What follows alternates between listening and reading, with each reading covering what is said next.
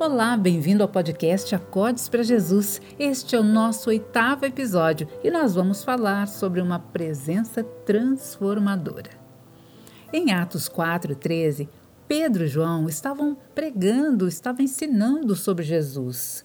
E aí diz o seguinte: vendo a coragem de Pedro e João e percebendo que eram homens comuns e sem instrução, ficaram admirados e reconheceram que eles haviam estado com Jesus.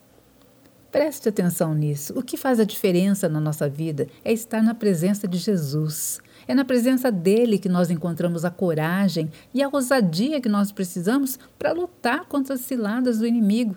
É onde nós encontramos sabedoria para administrar nossos relacionamentos, é onde encontramos inspiração e novas ideias para criar e desenvolver projetos.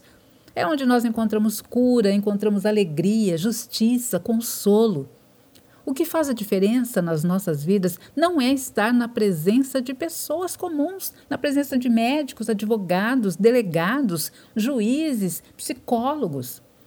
Todos eles são importantes, mas são apenas instrumentos que podem ser usados por Deus para o nosso bem, mas que também podem ser usados pelo inimigo para nos afastar de Deus. Por isso, buscar a presença de Jesus precisa ser a nossa prioridade a cada dia. Buscar algo ou alguém, você sabe, implica em sair da nossa zona de conforto. Se nós queremos Jesus, temos que declarar que somos dependentes dele, que o reinado é dele e que o nosso desejo é que seja feita a vontade dele, não a nossa. Isso em todas as circunstâncias, em todas as situações.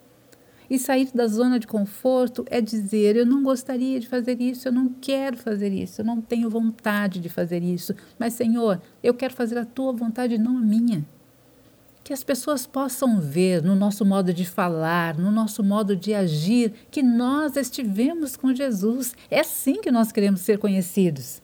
Ah, aquela pessoa esteve com Jesus, eu posso perceber, olha a ousadia, olha a criatividade dela, olha a paz, mesmo diante das dificuldades. A paz que excede todo o entendimento.